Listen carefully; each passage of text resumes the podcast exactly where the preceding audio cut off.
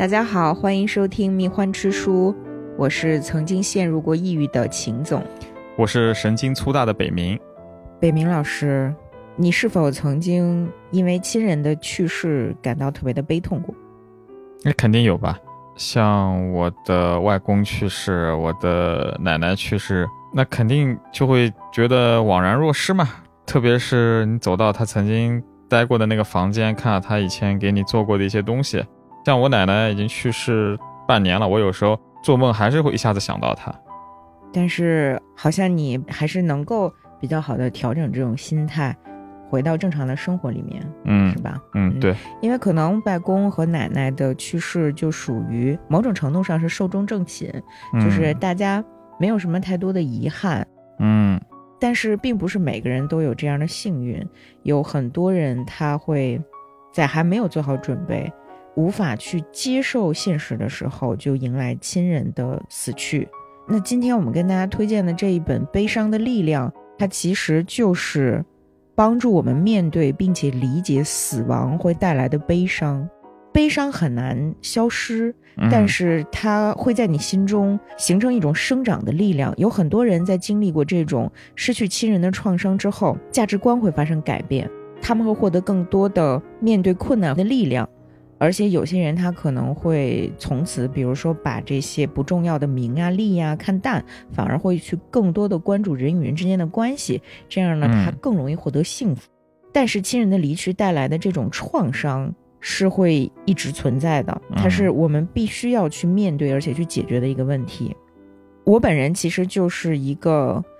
没有正确处理亲人死亡的这样一件事儿的受害者，嗯，就是。我为什么看到《悲伤的力量》这本书会被它吸引？其实是因为我一直知道这件事情其实是很严重的，它给我带来的伤害甚至可能会延续一生。我需要有一个比较专业的，或者说比较能够理解正在发生什么的人来帮帮我。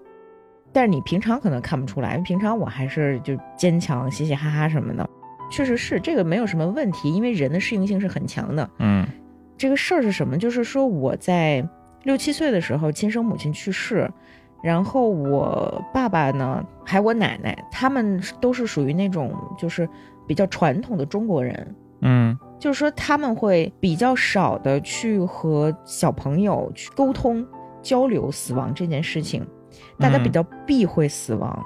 东亚文化圈里面，就整个就是把死亡当做一个禁忌来看待的，不愿意讲这个东西，不吉利。而且因为它带来的伤痛太大了，所以我爸爸他认为，就是六七岁的我是没有办法接受这个现实的，所以他在我母亲去世的时候没有告诉我。嗯，就说去了很远的地方。没有，他什么都没跟我说，因为那个时候我妈妈她得癌症，她长期住院，她什么时候走的我完全不知道。我其实心里是知道发生了什么的，就是有这么长时间我妈没有回家，就她本来在住院的时候应该是每周都回家过周末，那个时候还不是双休，就只有礼拜天她在家啊。我每周都盼着我妈回家，但是我妈突然就不回家了，那个时候也没有没有手机，甚至连电话都没有，对吧？嗯。然后我那个时候刚刚上小学一年级，在这种情况下。我爸爸呢，开始被人介绍对象，哦，然后你那个时候你才意识到，我有看到别人给我爸介绍对象的时候，我就疯了啊！我当时的感觉就是说不出来的一种被背叛的感觉，就非常的愤怒。于是我就在家里大哭大喊，我说我妈还没死呢，你凭什么这样？然后我奶奶就，我奶奶就说，你妈已经死了。就是当她说出这句话的时候。我我现在想起来，我都我觉得我无法原谅他们，就是作为成年人，我理解，我原谅了，但是我一想起我在很小的时候面对的这一这一场，我真的就是很替那个六七岁的女孩子，这个小女孩感到愤怒啊！这还不如直接告诉你啊，就是说已经去世了，我连我妈最后一面都没有见到。对呀，而且我爸爸在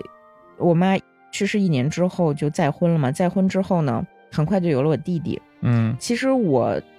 真的是从小就非常懂事儿，就甚至有一点讨好型人格。然后也很有安全感的一个女孩儿，嗯所以我没有拒绝我爸找了这个新妈妈，就是没有拒绝继母，我也很快的就承认她，我也很快的就接受我将有一个弟弟这个事实。嗯但是他们两个做了一个什么样的事儿呢？就是他们竟然要求一个七岁的女孩儿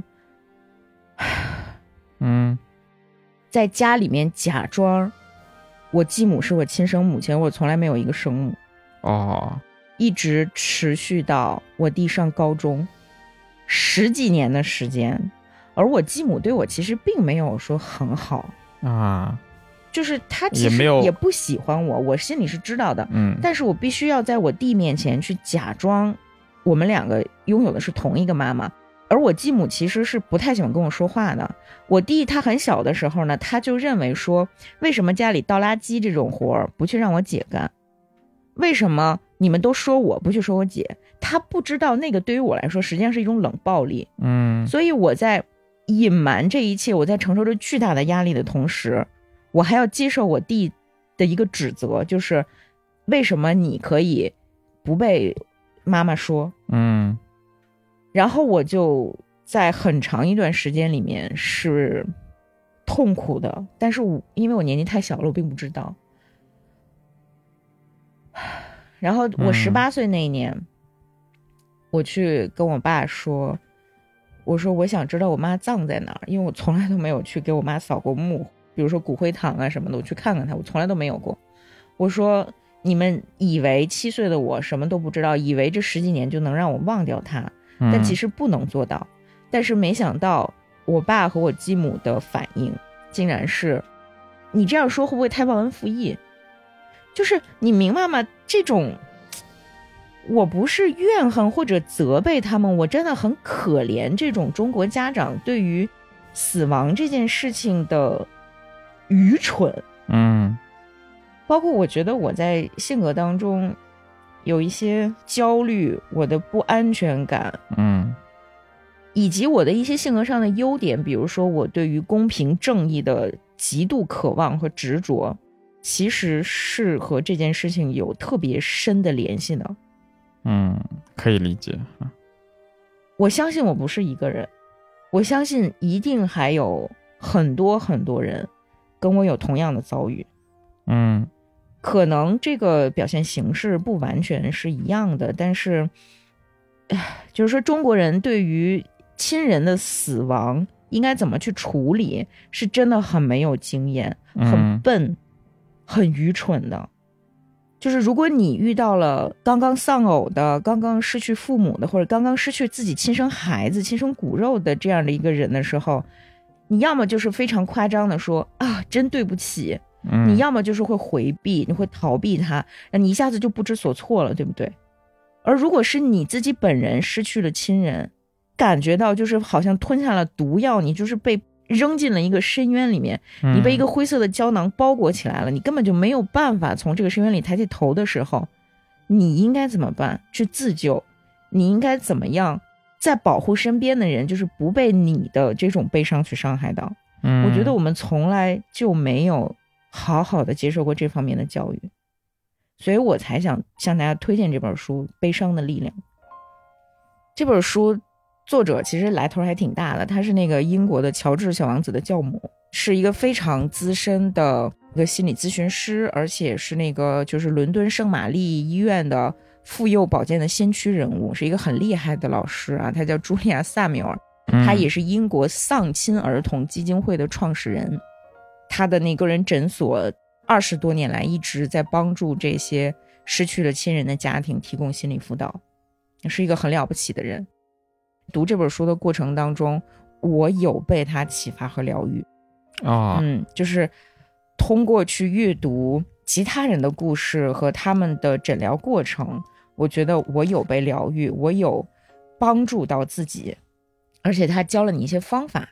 这些方法呢，不是那种万金油似的，就是说我一下打个响指嘣儿就好了，而是说你要持续的、慢慢的去练习。比如说有一些这个过渡性练习，然后有一些描述自己的情绪，把它说出来，坦然的接受他的这些练习，真的是对，就像我们这样的一个非常内敛的，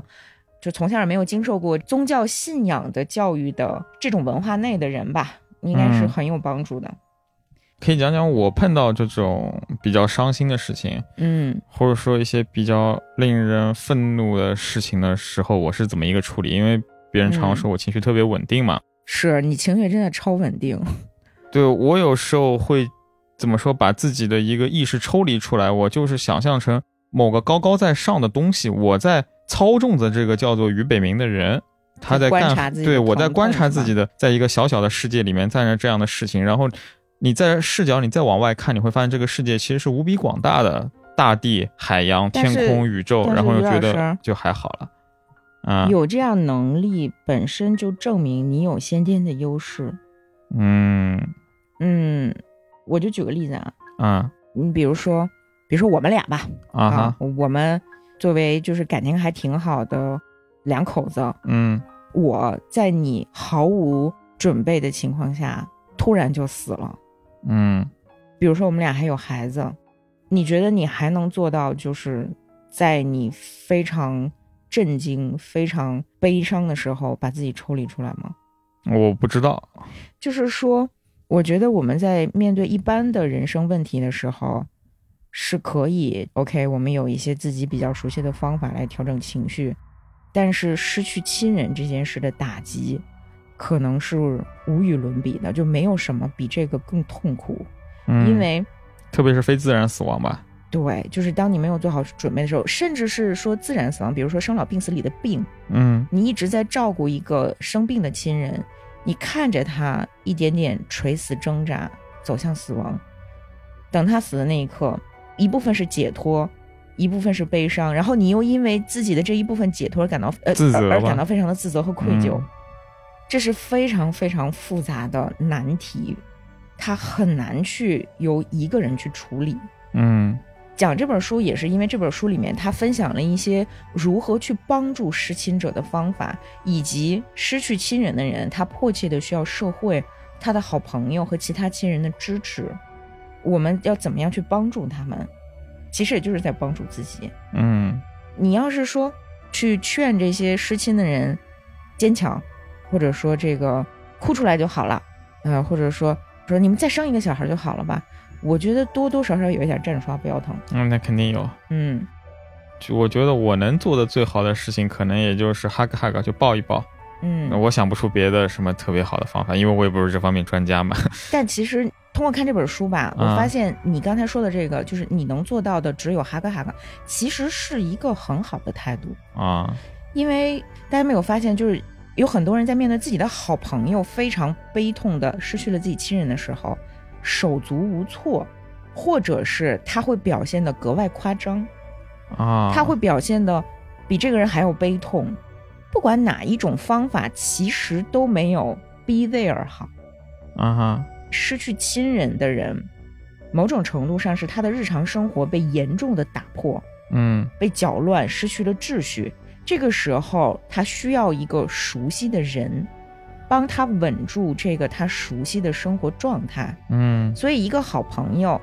以一个熟悉的常规的状态陪在他身边，给他提供稳定的情绪支持是特别重要的。啊，其实你不用去给他想办法啊，或者是劝导他，就是告诉他怎么怎么样。有的时候你越说越糟糕，嗯可能真的是简单的一个 hug hug，或者是拍拍肩，或者是你们一起去看场球赛、看个电影就够了。嗯，如果他愿意跟你去沟通，愿意跟你去说呢，你就陪着他倾听，什么都不用说，嗯你不用教育他，说你一定要这样啊，一定要那样啊，真的不用。当然，如果比如说他因为这个呃很痛苦，陷入到了一些不好的行为里面，比如说酒精，比如说 drug 啊、嗯比如说这个滥交等等，那么你是有责任去阻止，但是呢，要把这个开导啊、什么劝解这部分，尽可能的留给专业人士。那是我们还是从这本书入手，给大家讲几个案例，好吧？就是这个《悲伤的力量》这本书，把失亲这件事分成了几部分。第一部分是失去伴侣，啊，他讲了这么哦，分成几几个种类，对，讲了失去孩子，对失去孩子、失失去去父母长辈，嗯嗯，啊，还有失去手足，就失去兄弟姐妹，哦以及最后一章看得我特别的感动，叫面对自己的死亡，哦，就是在疾病当中缓慢死去的时候，你要怎么样安排自己的人生，怎么样面对自我的消亡，以及去面对你对其他还活着的人的一种强烈的嫉妒心。我们先看这个第一部分，第一部分就是失去伴侣。那第一篇呢，它讲的是一个年近五十岁的一个女性，她叫凯特琳，她的丈夫在肝癌晚期，然后她到了茱莉亚·塞缪尔的诊所去寻求帮助的这样的一个病例。嗯嗯，就是这本书里面，她的所有的故事都是真实的病例的基础上加以化名，就是为了保护人家的隐私、肯定啊肯。定，就是这个凯特琳，她第一次见到塞缪尔，就是咱们的这个心理医生的时候，她是非常非常的糟糕呢。她有两个孩子，而她丈夫呢肝癌晚期，并且她丈夫常年酗酒，就某种程度上，她这个肝癌晚期是自己作出来的。酗酒酗出来的，对，这个凯瑟琳呢，虽然她面对的肯定不是一个完美的丈夫，但是她其实还是很爱自己的丈夫的。嗯她不知道应该怎么面对丈夫肯定会死这件事情，也不知道该怎么把这件事儿讲给自己的两个孩子。她的两个孩子就正好在就八九岁的这个年纪，嗯、你说她能不能理解？我们不知道。但是如果你不告诉他们，那就是我小的时候这种情况，那其实我觉得还是可以理解的，是可以理解的。嗯然后他就一直在跟这个萨米尔保持，比如说一周一次或者是两周一次的这种心理诊疗，嗯然后去讲述他就是为什么会如此的痛苦，然后她怎么样面对这种责备感，以及有可能的她丈夫会产生的对她的嫉妒。而且你知道，对于失去伴侣这件事儿，还有一个很可怕的东西，就是一般来说，我们的家庭是两个人的经济收入，然后嗯是两个人一起去抚养子女，一下子来源少对一半，啊、他甚至是全部的经济来源都少了。啊，对？吧？那就只剩下一个单亲妈妈带着两个孩子，而这个凯瑟琳呢，她之所以会找一个酗酒的丈夫，实际上是有她的原生家庭的问题。嗯她的母亲在她很小的时候就开始酗酒，啊，到她现在这么艰难的时候，她甚至连母亲的帮助都没有办法获得。比如说，她去照顾丈夫，然后想让她妈妈替她看看孩子什么的，都不一定能行，因为他妈酗酒，情绪非常的不稳定。嗯而他从小就很爱他的爸爸，他认为他爸爸是一个伟大的男人。可是他爸爸呢，突然有一段时间精神失常，他自己也说不清楚为什么，就突然自杀了，上吊自杀了。哦所以他一直以来都在寻找一种安全感，可是就不知道怎么回事，就又找了一个酗酒的男人做啊丈夫。这是他一种熟悉的环境嘛，我也不知道是因为什么，总之她既痛恨酗酒这件事情，对但是她又找了一个酗酒的丈夫，可能就是因为她长期以来希望获得母亲的爱，哦哦所以、，代偿心理，对她代偿了。但是她丈夫其实对她也没有很差，只不过是面对她丈夫得肝癌这件事情的时候，她内心是非常复杂的。嗯你得肝癌肯定和酗酒有关呀，对吗？嗯所以她内心会有一种很深刻的怨恨，嗯还有自责，因为她生了两个孩子，她在想，就是因为我选择了一个酗酒的丈夫，让我的两个孩子现在陷入到这种境地，嗯我很后悔。但是你不能后悔啊，那是你深爱的一个男人，对吧？而且一般遇到这种事情，绝症诊断书下来的时候，大家第一反应都是为什么？凭什么是我？嗯我做错了什么？你做错了什么？在照顾自己的丈夫的这段时间，他们其实有有好好的去谈，有好好的让丈夫在自己身体比较好的时候去陪两个孩子踢球啊，呃，陪他们看电视啊，给他们讲笑话啊什么的。嗯呃，而且呢，她丈夫其实就是很好的，他给他的两个儿子写了很长很长的信，嗯表达自己的情感，然后希望他们在未来没有爸爸的生命当中，好好的照顾自己，好好照顾妈妈。啊，那做的还不错了。对，其实除了酗酒这一点，她老公还是值得去爱的人。嗯，但是发生了一个什么事儿呢？就是凯瑟琳她和自己的一个同事发生了肉体关系，啊哈，他被这个同事呢吸引，但只是身体上的吸引。然后这个萨米尔他就在分析，在帮助这个凯特琳，他就在讲说，实际上因为你在面对的是死亡，像一个黑洞一样的沉静的、很恐怖的力量，所以你对一个关系的需求，某种程度上是你对生命的渴望，它会需要和生命有关的力量去驱散这种死亡的阴霾。嗯，所以才会发生这种事情。它并不代表真正的爱或者是背叛。嗯我觉得这一段说的特别的好，就是没有什么道德上的谴责，或者是这种价值观上说你是做对了还是做错了。我觉得一个心理咨询师，就如果你想要帮助一个活生生的个体的时候，你就是要从他的这个角度入手去理解他。嗯，所以我看到这一章的时候，我就觉得我能把这本书看完。然后这个案例到最后呢，她的丈夫去世了，而她丈夫去世的时候，她和她的孩子都非常的平静，因为她在接受了这个心理诊疗之后，就已经找了一个时间去和自己的两个儿子把爸爸要离开我们了这件事情很详细的说了出来。嗯，比你呃幸运。对，就是比我幸运，而且特别好的一点就是说，他们有三个人一起哭泣。其实他一开始在把爸爸要死了这件事儿告诉这两个年幼的孩子的时候，他们提出来的问题都是那种很冷静的，就孩子们没有表现出情绪的波动。是不要小看小孩子。对，其实他们是知道的，但同时小朋友他有这个自我心理的保护机制，嗯他会反而表现出冷静，甚至小朋友他会为了保护妈妈，故意的掩盖自己的悲伤和恐惧。所以这两个孩子提出来的问题，往往看起来都好像是无关紧要，甚至是显得有点自私的。比如说，孩子会问说什么时间？：“那谁来照顾我哦，？”就是你会发现，小朋友们他提出来的问题看似是围绕着自己，但他其实是正常的。嗯直到妈妈说着说着自己哭了的时候，两个孩子也跟着她一起哭泣。嗯慢慢的平静下来之后就说：“那我们制定一个计划，我们要怎么样陪爸爸最后这段时光，甚至是后面葬礼的时候，我们要怎么给爸爸布置葬礼啊什么的。那这俩孩子多棒啊！”对，而真正等到丈夫去世的时候，他们虽然非常的悲伤，但是某种程度上已经做好了心理准备。嗯，对，有一种甚至是解脱感。这种解脱感并不可耻，毕竟他们所爱的人也是解脱了嘛，嗯对吧？？然后他就问这个萨米尔说，要不要让两个孩子去遗体告别？他说要不要让两个孩子直面父亲的死亡？那我们的心理医师萨米尔他说要，而且呢，我的建议是，你们拍一些照片，作为你们未来生活去疗愈自己悲伤的很长一段时间里面的一个工具。然后他果然就拍下来，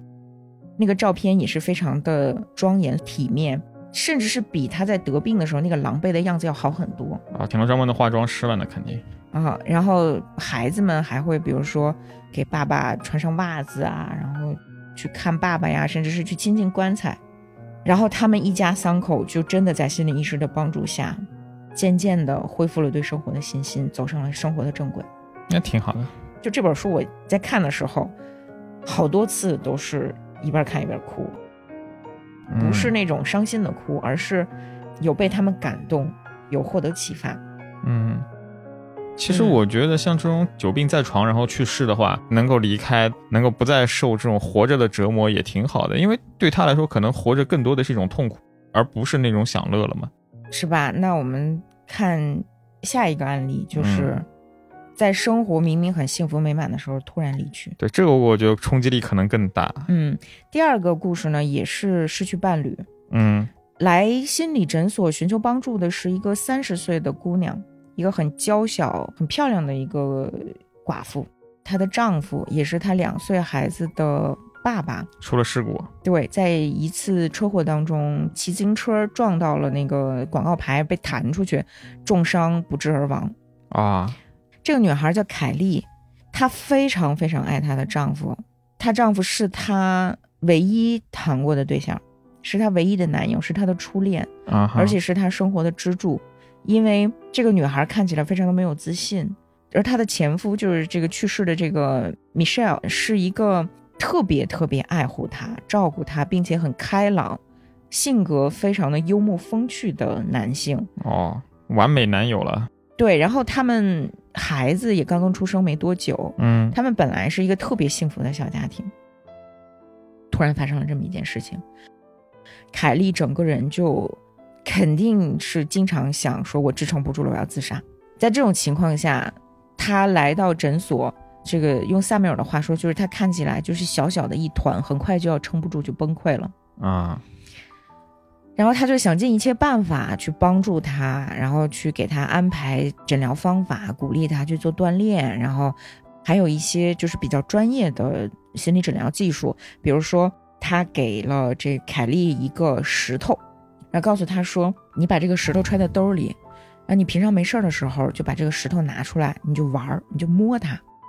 是一个很漂亮的石英石，巴掌大，bling bling 的那种。”然后凯莉呢就没事儿把这个石头拿出来放在手里面去把玩，这其实是一种很古老的诊疗方式。移情，对，用术语说叫过渡对象，就其实就是你的注意力会分散掉嘛，嗯啊，就慢慢的以一种毫无负担的方式分散掉，然后还带他去参加那个互助会，在一群人里面听别人去分享跟自己类似的经历，对他是有帮助的。但是因为他太腼腆了，太害羞了，除了说自己的名字，从来也不说话，所以呢，就是他的进展比较慢。啊，他没有很快的建立起一个稳定的自我，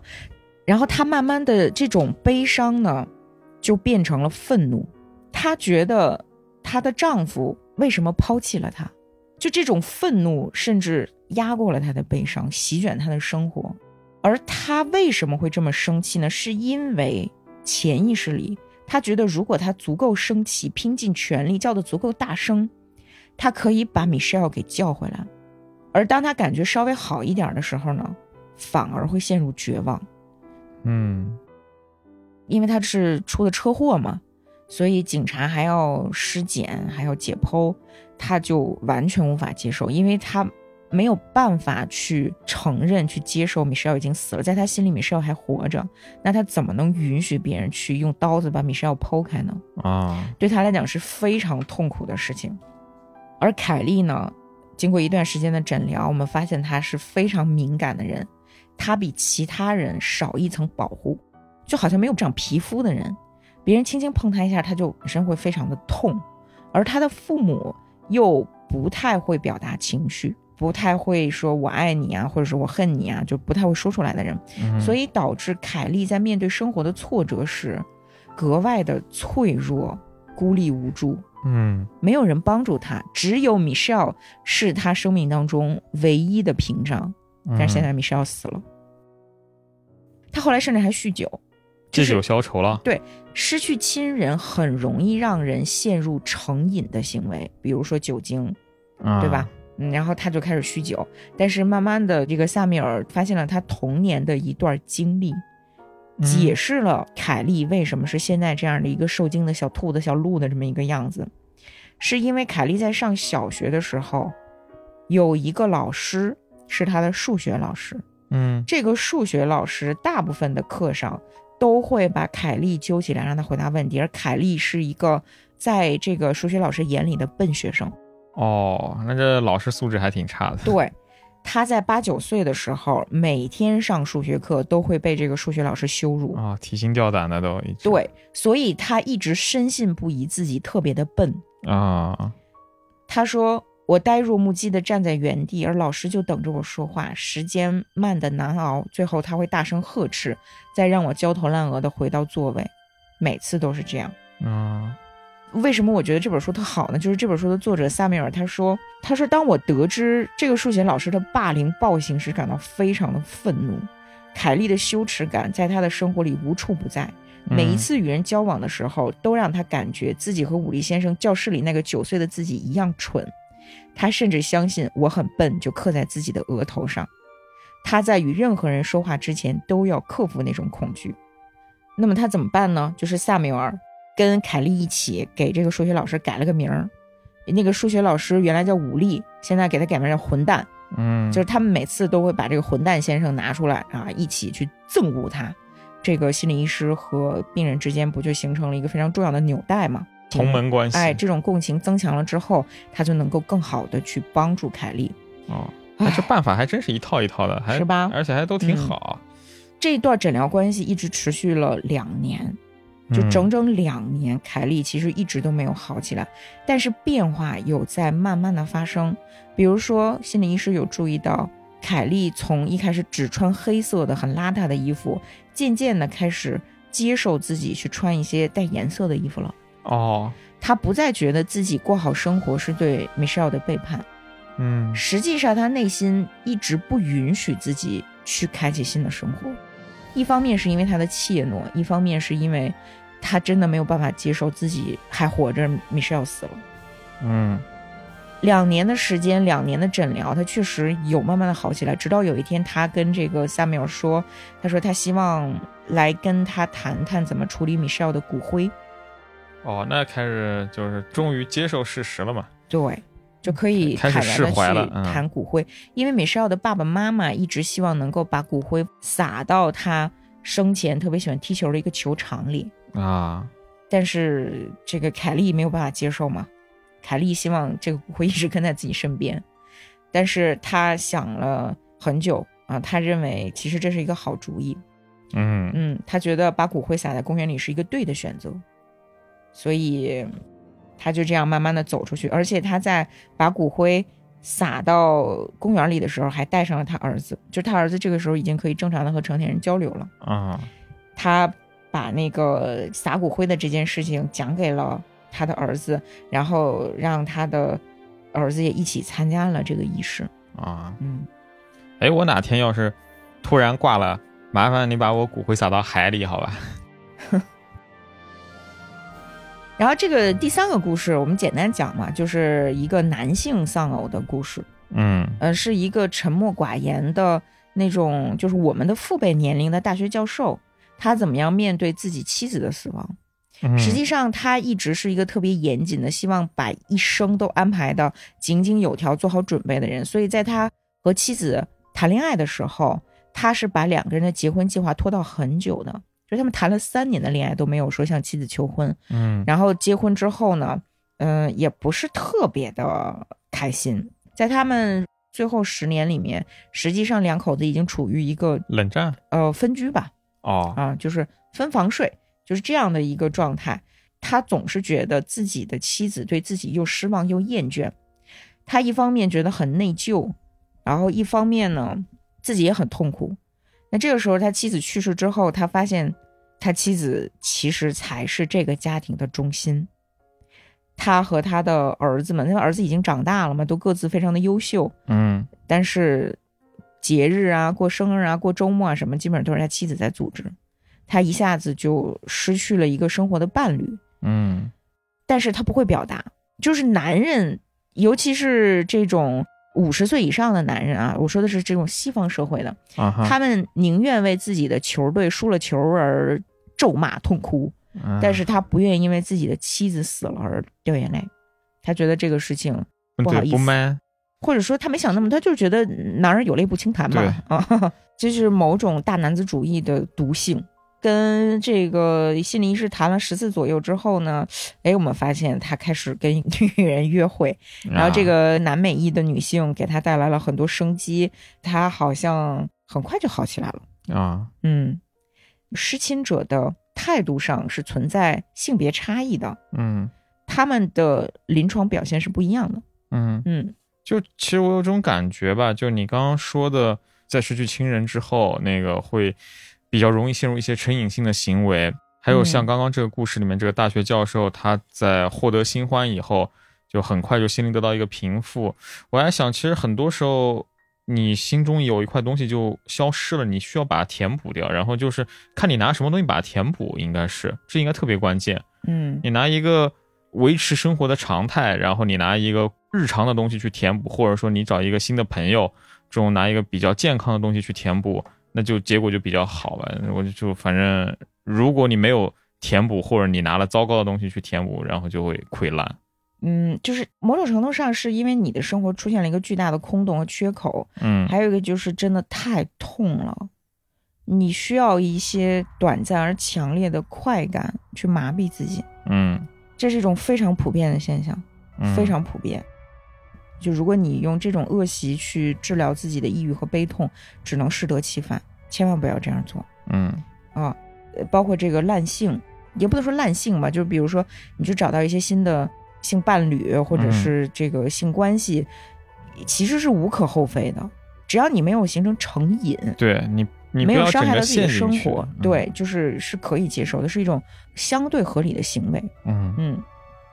然后刚才不是说到这个小朋友失去父母的时候，他会提出一些特别自私的，表现出抗拒甚至是冷漠的问题。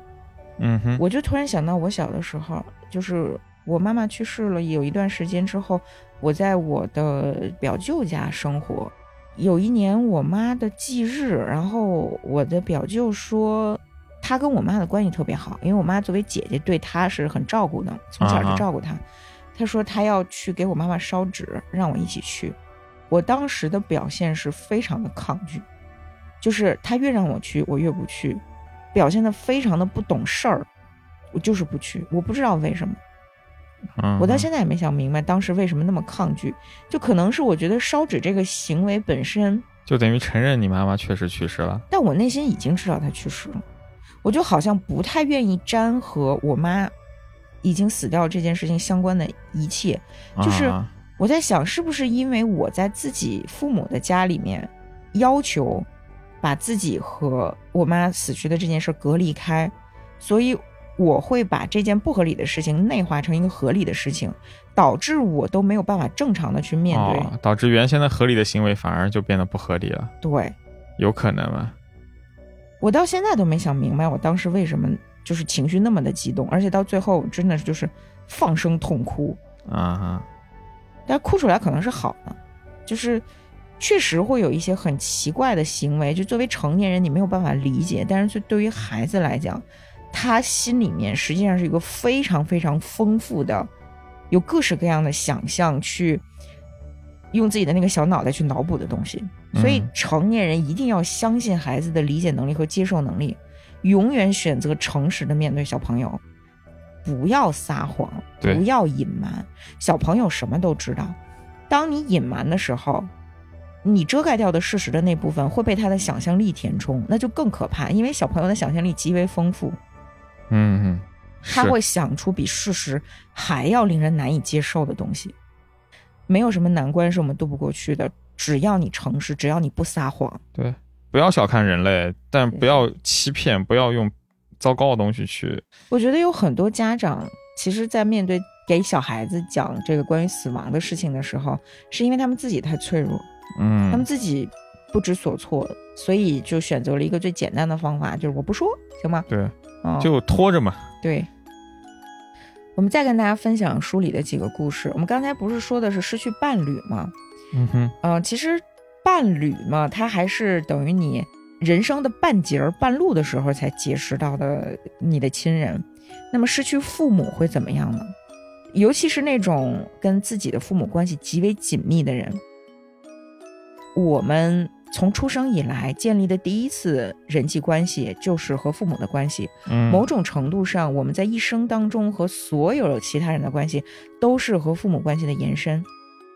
所以，你比如说像这个里面的第一个失去父母的故事，叫这个布里奇特，他就是妈妈突发心脏病去世了，他其实已经五十二岁了，但是他根本没有办法从这种悲痛当中 recover。啊，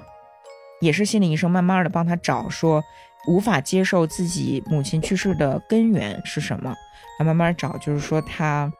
突然看到他一张小时候的照片儿，发现小的时候是一个胖姑娘，很胖，所以她一直以来其实是自卑的，但是他母亲保护他、爱护他，所以他一周要和母亲通两到三次电话。哦，嗯，是我想起来，我高中时候，我娘每一周给我打个电话，我有时候都嫌烦，想我这个，人真是但是你不缺乏安全感。对，但是你看这个布里奇特，他就觉得母亲去世之后，自己分裂成了两个人，而其中的一个已经跟着妈妈一起死了，她只剩下了哦半个。包括她丈夫，其实对她还挺好的，但是她丈夫并不能代替母亲。嗯然后她丈夫也因为她的这种萎靡不振的状态感到很疲惫。她丈夫很希望自己的妻子能够恢复，但是布里奇特她知道自己永远不可能回到原来的那个自我了，所以她丈夫也很痛苦。往往一个人的去世，他影响的肯定至少四五个亲人吧，对吧？嗯就正常情况下，而这四五个亲人的状态也会影响他们身边的四五个人，所以这种死亡的痛苦是会传导的。那你不能很好的解决的话，这种悲伤它的效应会扩大。总之呢，我们应该去直面你的痛苦，把它清晰的描绘出来，去观察它。就像你北明老师刚才说的，可以在专业的心理医师的帮助下，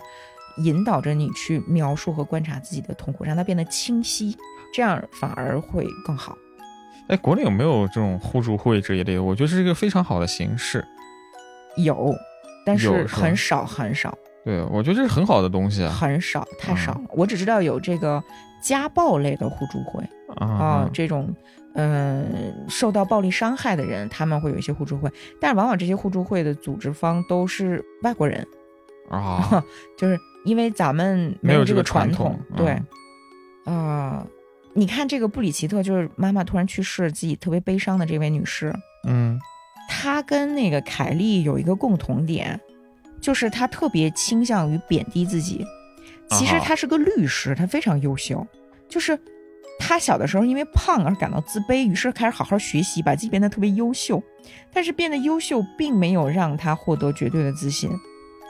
他的这种自我贬损的习惯深入骨髓，他根本意识不到自己在贬低自己。嗯，所以这是一种叫什么呢？就是很糟糕的自我审视。这种自我审视很无情，这个是不对的，很不公平。呃，嗯我们了解自己，一方面是不能自大，不能狂妄，但另外一方面要承认自己的真实的水平，嗯呃，要爱自己，要尊重自己，对吧？然后渐渐的通过给布里奇特建立自尊，是能够帮他真正走出悲伤的。嗯这个呢，毕竟还是说母亲年纪大了，对吧？啊，嗯七八十岁的老人突发心脏病，还算是可以接受。我再给大家讲一个里面的故事，是一个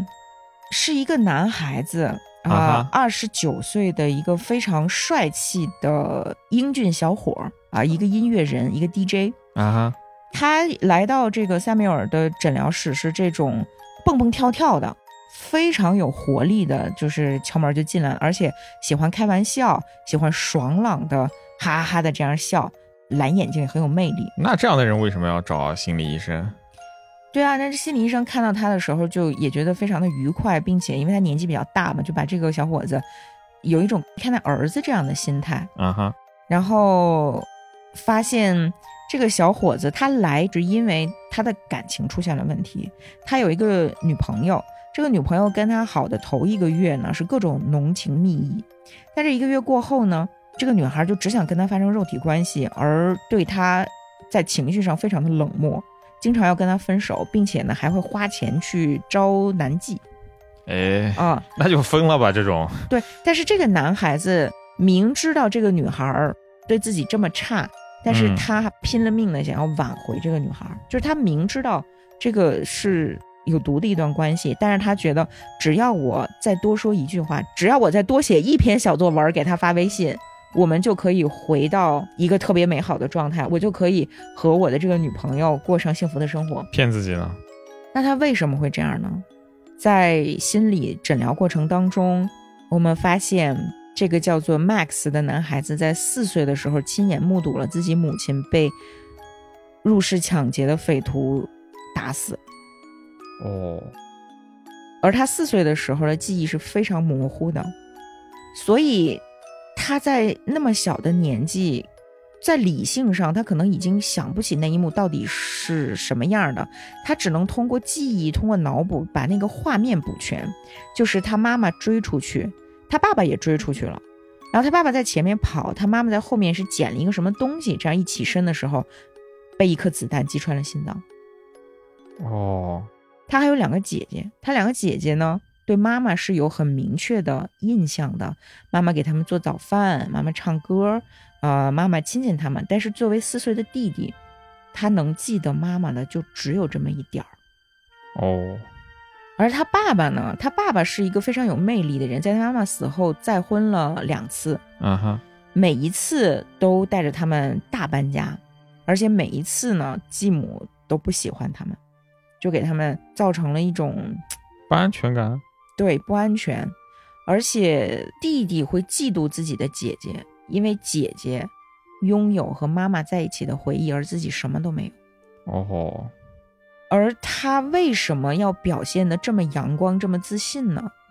是因为他太懂事儿了，他不想让爸爸担心。哦哦，所以是一种假装出来的阳光。对，就是有一次他在跟心理医师在聊他妈妈的事儿的时候呢，他还在不停的开玩笑，然后那个心理医师就跟他说，说你能不能试着想一下，如果你现在不笑会发生什么？然后他突然愣住了，他说我会哭。哦，我特别的理解这种状态。所谓的强颜欢笑是不通过大脑的，是不通过理智的，嗯，它是你的肌肉反应，因为你已经被训练成这样了。就是就蝙蝠侠问小丑你为什么要笑，因为他说他不笑的话他会哭。其实很多极端人格，包括精神症状，都是由于亲人的去世带来的。嗯，你比如说像这个 Max，他被心理医生要求闭上眼睛，想象自己处在一个什么状态。啊哈，他说他看见自己在边缘地带，非常的孤独绝望。那你怎么样才能感觉到安全呢？你怎么样才能想象出一个让你自己真正开心的地方呢？他说他想象不出。啊哈，就是他完全没有办法，哪怕通过想象力获得安全。你比如说，我说于老师，你现在想象一个你最舒服的场景，你肯定跟我说啊，呃，你躺在一艘船上，然后在海浪上飘，然后阳光洒在这个波涛上，对不对？就是他想象不出来。啊，然后他这样想了几分钟之后，眼泪从脸颊上流下来。他说，他想象着一个有小溪和桥梁的牧场，嗯哼，这是他迈出创造一个安全地方的第一步。然后他深呼吸，跟着这个诊疗师的指示，他说：“我想象，我感觉在自己的身体里有不同的情感在穿梭，一会儿是很激情的，一会儿是很柔和的。然后他慢慢的看到了妈妈的形象，非常的真切，出乎意料的真切。嗯他妈妈正在和朋友们聊天儿，而他自己不能靠近他妈妈，他没有办法靠近他妈妈，但是他很小声的对妈妈说了一声“嗨”，哦，就是这一个简简单单的“嗨”，实际上是概括了母亲的缺失嗯和他实际上在用尽他的生命追求的东西。他一直在伪装自己，他一直在假装自己是身边人的开心果，啊但是他对于自己想追求的东西一直没有办法做到。比如说，他想当一个音乐人，但是他从来不好好写歌，他就是天天去当 DJ。哦，他特别特别的喜欢音乐，但是他说，因为我太喜欢这件事情了，所以有的时候我会憎恨他。而这样的一个人呢，他非常的讨人喜欢，他从来不会迟到，从来不搞错日期，而且充满活力。嗯哼，他的每个行动都是为了达到短期的愉快，但是从长期上来看，结果非常的糟糕。比如说他的恋情，啊，他之所以在这样糟糕的一段恋情里面不断的去寻求对方的爱，是因为他长期以来在追寻母爱的时候都是失败的。哦，有道理啊，就是，所以你说你你的恋情的问题，其实真的不是恋情的问题。嗯当你意识到这一点之后，你慢慢的去辅导自己、开导自己，你就会走出来。但如果说你始终意识不到自己内心的症结到底是什么的时候，生活当中充满了各种无解的课题。嗯嗯，当然这是一个比较极端的情况了。嗯，虽然看似是罕见的，但是我觉得，呃，就是以不同的形式会出现在大家的生命当中。嗯嗯，除了说失去父母，呃，失去伴侣，还有失去手足啊，失去兄弟姐妹，失去儿女，可能是所有失心者当中最难扛过去的，就是最难被接受的，嗯，因为可能这是人类的本能。对我这样想，这是嗯人类的本能，因为人类的生物的本能就是繁衍嘛。嗯你就不要说人类了，你让一个猫妈妈你失去一个小猫，你让狗妈妈失去一个小狗，更别说人了，对吧？是，呃，这个里面也讲了几个故事。第一个故事其实还算是挺常见的，啊哈，就是死胎。哦，嗯，一对儿非常相爱的，也非常优秀的夫妻，他们的第一个儿子生产的时候死掉了，女孩叫米米，他们两个都是哦美国人，但是从美国来到了英国，为什么呢？因为米米是是一个相当保守的白人家庭，而她深爱的丈夫亨利是一个黑人。啊哈，所以她爸爸妈妈虽然没有激烈的反对，但是表现出了一种消极的不尊重和不接受。啊，而米米其实她一生都过得很顺利、很优秀的一个一个女孩子，她决定远离父母，而她离开了父母之后，花了差不多有两年的时间在英国备孕，好不容易怀上了这个孩子，检查一切都正常，但是生产的时候孩子死掉了。哦，就是我们很难想象父母在面对孩子死亡的时候那种自责感，就是明明这件事情可能和你没有什么关系，但是父母会觉得一切都是自己的错，而米米什么都没有做错，但是他觉得是自己的身体做错了，他觉得自己来英国做错了，他觉得自己在。备产的过程当中，哪天做了一件什么事儿，一定做错了，才导致一个明明可以很健康成长、呃上学、结婚、老去的孩子，生命还没开始的时候就离开了世界。其实她丈夫根本就没有责怪她，但是在他们两个一起接受心理咨询的时候，米米看向亨利的眼神很明显是带着自责的。但他们俩其实表现得很好，就是有互相支持，然后也对这个心理咨询呐、对于就什么是爱，什么是夫妻是有很明确的认知的。嗯但是这件事依然给他们的关系带来了裂痕，就是他们不知道怎么回事儿，不知道发生了什么，就是这样，事情就是这样的。很多时候我们觉得我们能行，我觉得我我们能扛过去，但是我们不行，我们需要帮助，我们真的需要帮助。嗯，承认自己需要帮助也是要勇气的。是，而且包括这个，你想啊，他们就是为了离开米米的爸爸妈妈才来到的英国。那女儿发生了这么伤心的事儿，爸爸妈妈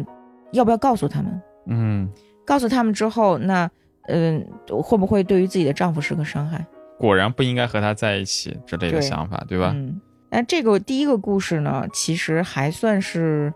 还算是比较好接受的吧。就啊第二个故事我，因为你情感还没投入嘛，投入的还不够多，一个嗯毕竟还不认识对，对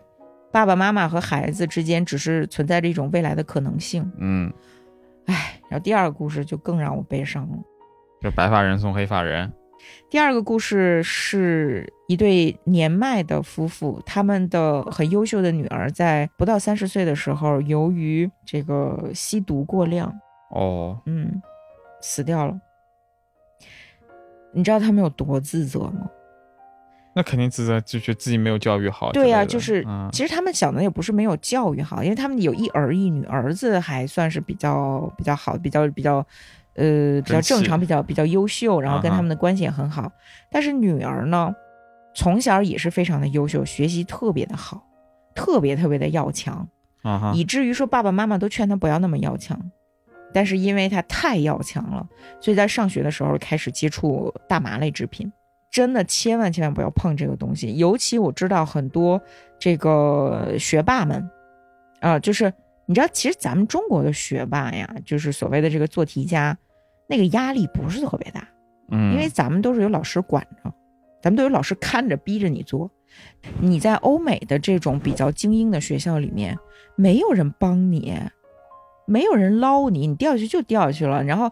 你的那种精神压力，实际上是比在咱们国内应付高考要更大、更恐怖。啊，所以有很多国外的这种学霸，他会利用药物给自己做放松，或者是提高自己的注意力和效率。哦，然后他们的女儿就是不知道什么时候染上了毒瘾，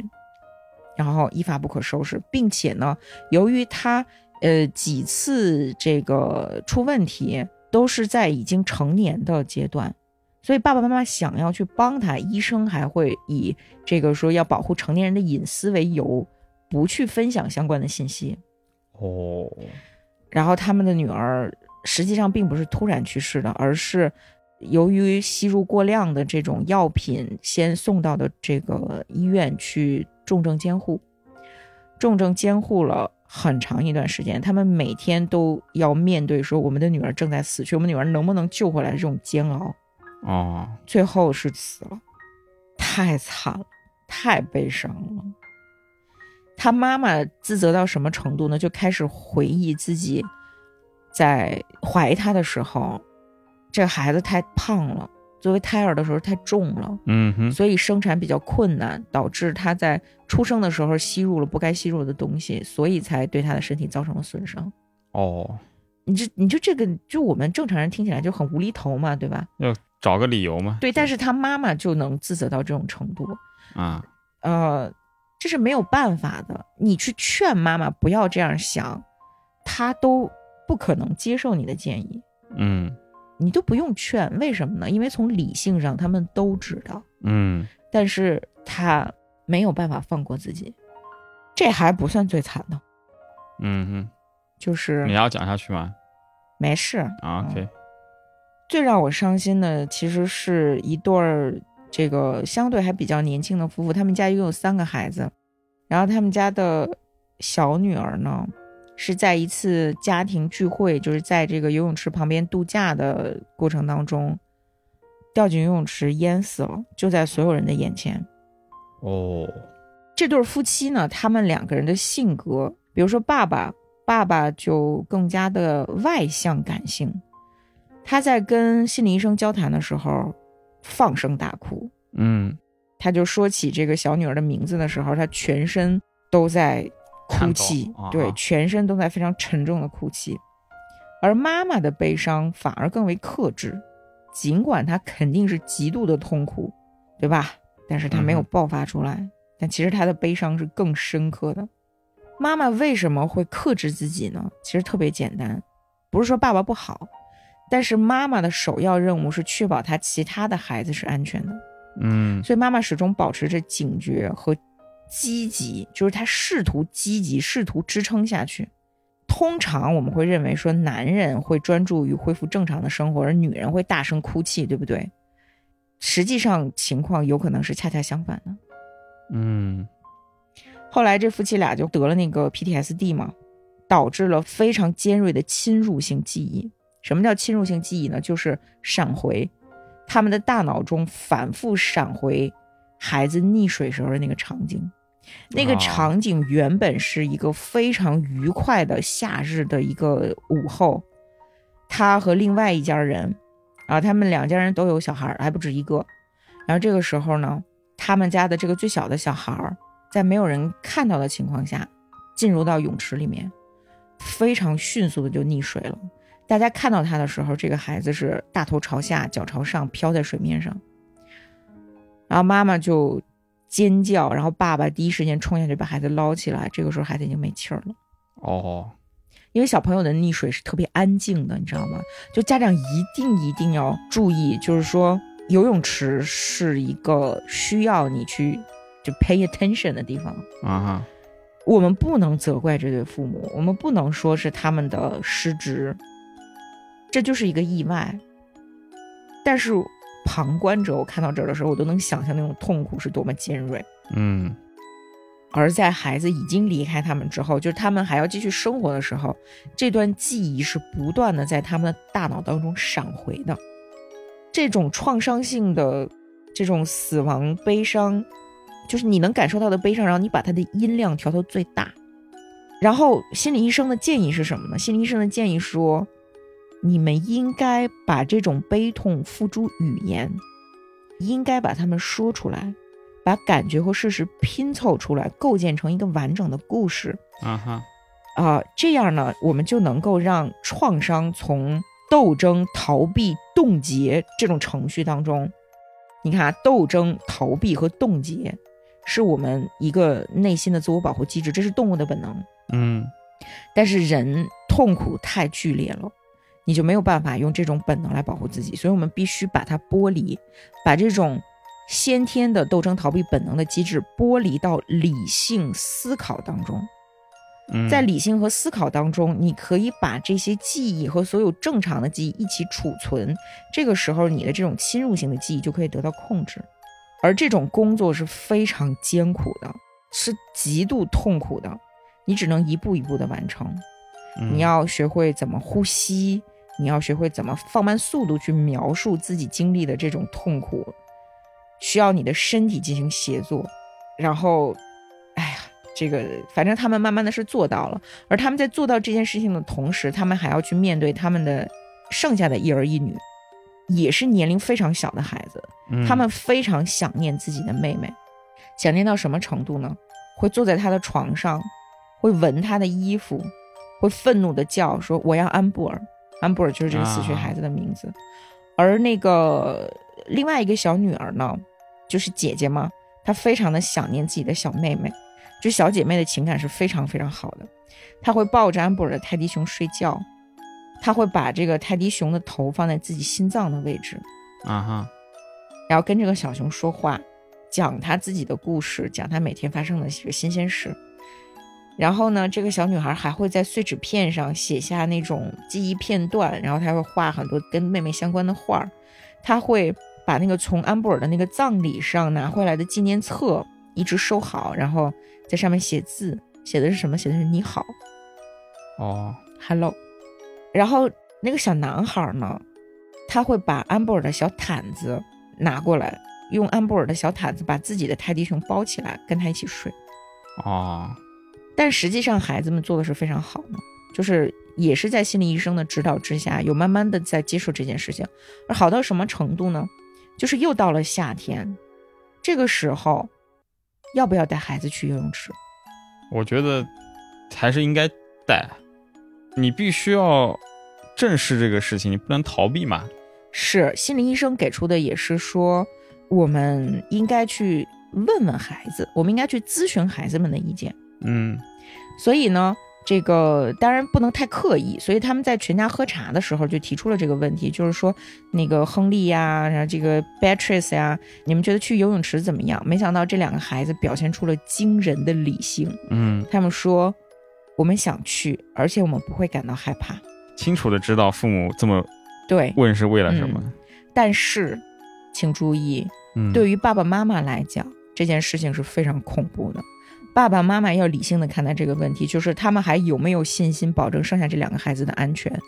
啊就好像那个刚才说，就是那个孩子刚出生就死掉的那一对夫妻也一样，嗯他们还要不要再生一个孩子？你再生一个孩子，是不是对之前孩子的背叛？我们先放那边不说啊。万一对吧？害怕，对害怕这种悲剧重现呗。对，这种心情是会严重干扰到他们未来的生活的。嗯一定是有人帮助他们，或者说他们自己极度的坚强才能走出来。嗯就是失去孩子的夫妻还要面对一个特别恐怖的事情是什么？就是别人会问你们家有几个孩子，而这种提问往往是好心好意，人家怎么知道你们家死了一个孩子呢？嗯对吧？所以他们在离开家的时候就会觉得非常恐怖，哪怕是在超市里，他们都觉得很害怕。啊你比如说，会遇到一个不是特别熟的人，就是问说：“哎，怎么样？家里都好吧？”这个时候你应该说什么呢？你说：“嗯、我儿子死了，我女儿死了。啊”别人该怎么面对呢？对吗？但是如果你说一切都好，对于安布尔来讲，啊，那就是背叛自己的女儿了呗。这公平吗？对吧？嗯而陌生人能问出的最糟糕的问题就是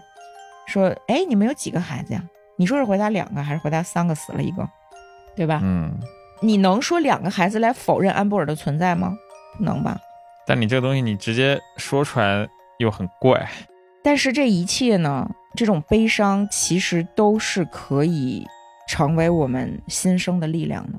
嗯哼，嗯，就是你看这本书吧，不是说去看一些很悲惨的故事，然后从别人的悲剧当中去列个旗，或者是说哎呀太惨了，是吧？当个故事去看，而是你去看他整个的诊疗过程，会获得信心。其实你说我们做这个播客来听咱们节目的每次几千人吧，嗯，我相信应该有为数不少的听众，在他们过往的人生经历里面感受过这种悲伤，而没有获得帮助，